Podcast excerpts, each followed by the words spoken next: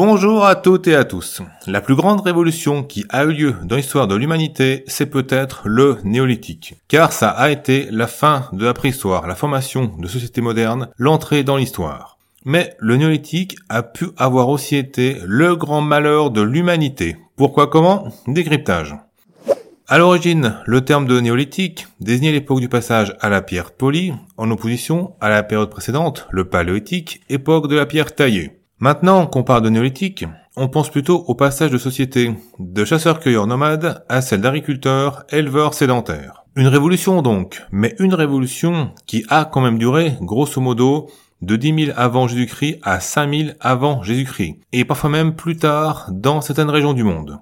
Alors oui, long et ancien par rapport à l'échelle de temps d'une vie humaine, mais court et récent qu'on sait que le genre Homo sapiens est apparu il y a 300 000 ans. Oui, qu'on parle de préhistoire, n'oubliez pas, n'oubliez jamais qu'on est vraiment, vraiment sur du temps long. Le néolithique a été quand même une révolution, car la sédentarité, l'agriculture, l'élevage ont entraîné une très forte hausse de la population, la formation de groupes humains de plus en plus nombreux, complexes, hiérarchisés, la création de cités, d'États, d'empires, l'entrée dans l'histoire avec un grand H. Mais le néolithique a aussi été l'époque d'une très forte hausse des conflits. C'est pas un hasard si les premières armes destinées à la guerre, hache ou poignard, sont apparues à cette époque. C'était peut-être tout simplement dû à la démographique.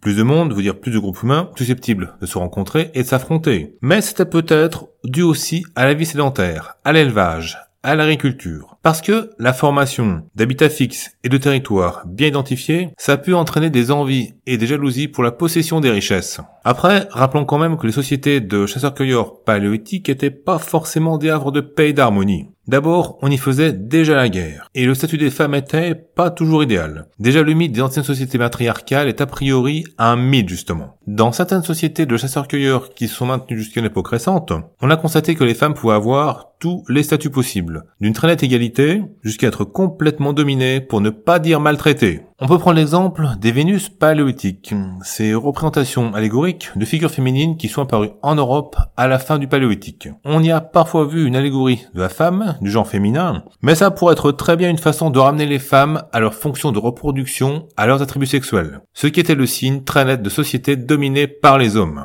Tout ça pour dire qu'il s'agit de nuancer tous les progrès qui ont pu être ramenés au néolithique, sans pour autant faire du paléolithique un âge d'or perdu. Et puis, au-delà de toutes ces considérations éthiques ou politiques sur la guerre, sur le statut des femmes, il faut rappeler qu'en histoire, on doit rester neutre. Regarder les faits objectivement, sans jugement de valeur. Et justement, quand on regarde les choses objectivement, le néolithique a été quand même l'apparition de l'élevage, de l'agriculture, donc une meilleure alimentation, donc de meilleures conditions de vie, non? Eh bien justement, d'après des découvertes récentes, non, ça sera même le contraire. Par exemple, on s'est rendu compte que les premiers agriculteurs européens avaient des porosités osseuses au niveau de la voûte crânienne et des orbites, le signe de carence alimentaire. La taille moyenne de ces premiers agriculteurs européens a diminué en moyenne de 4 cm, signe là aussi de carence alimentaire. Même chose au Proche-Orient. On a constaté chez les populations néolithiques des interruptions dans la croissance des dents et la multiplication des caries trois fois plus nombreuses qu'avant, signe là aussi clair et net de carence alimentaire. Ça peut étonner, mais en fait c'est très logique.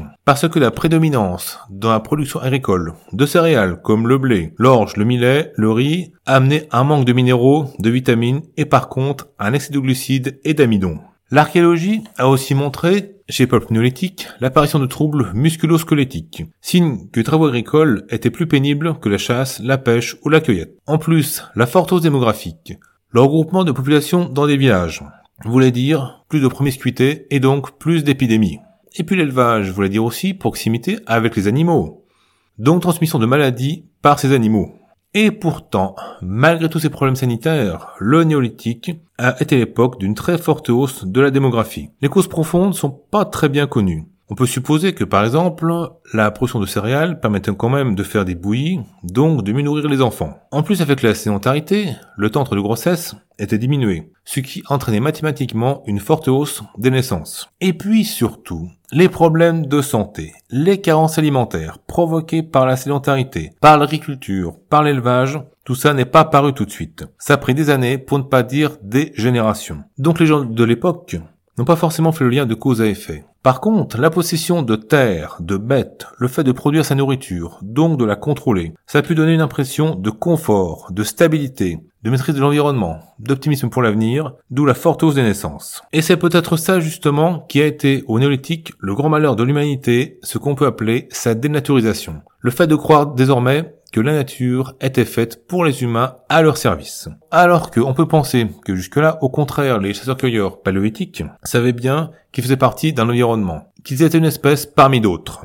Bien sûr, il faut être très prudent avec la notion des chasseurs-cueilleurs paléolithiques comme si on avait affaire à un tout homogène. Parce qu'on parle quand même d'une période de temps qui s'est étalée sur des centaines de milliers, pour ne pas dire des millions d'années, sur tous les continents.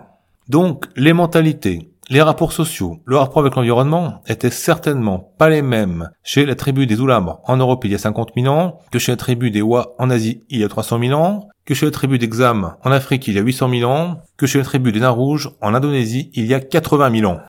Mais si on s'en tient aux Européens d'il y a entre 20 000 et 30 000 ans, ces hommes et ces femmes qui ont peint Lascaux et la grotte Chauvet, où les animaux sont surreprésentés et les humains à peine présents. Eh bien, on peut penser que ces peintures montraient la conscience qu'avaient ses ancêtres de faire partie de la nature.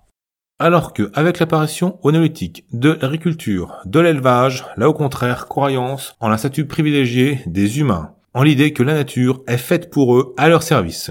Regardez la notion de production. Elle en fait partie. Tout à l'heure, je vous parlais de production agricole. Quand on produit, on crée. En fait, on croit créer. Parce qu'on sait maintenant que toute production, qu'elle soit agricole ou industrielle, c'est la transformation de quelque chose qui existe déjà.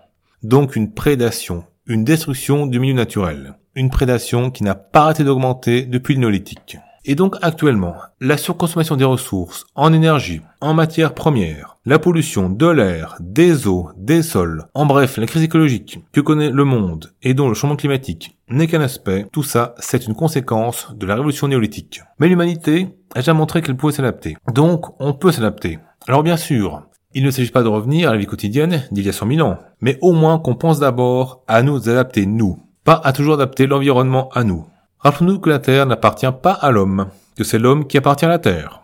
Je vous remercie d'avoir écouté cet épisode. S'il vous a plu, pensez le partager sur vos réseaux sociaux. Que ce soit sur YouTube ou sur vos plateformes de podcast, mettez-lui un like et si le cœur vous en dit, lâchez un petit commentaire. Ça m'aide à être mieux référencé. Vous pouvez aussi bien sûr me laisser un pourboire sur Utip ou sur Tipeee. Pour ça, les liens sont dans la description. Très bonne fin de journée et à très bientôt.